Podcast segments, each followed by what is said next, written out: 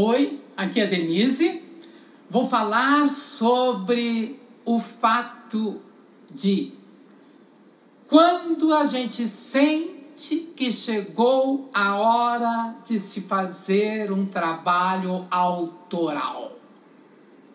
É uma pergunta séria, é uma questão interessantíssima e eu pensei muito para te responder.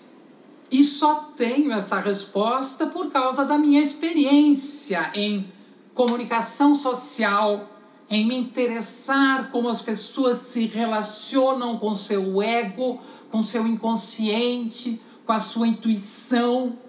E daí eu percebi.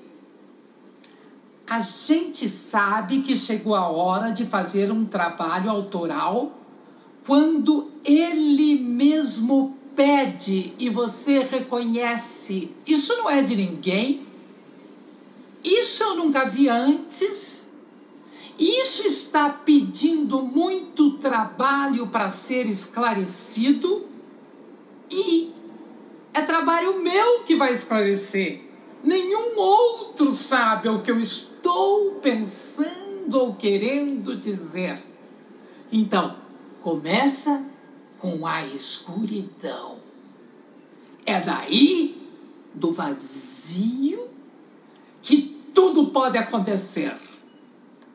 Boa viagem!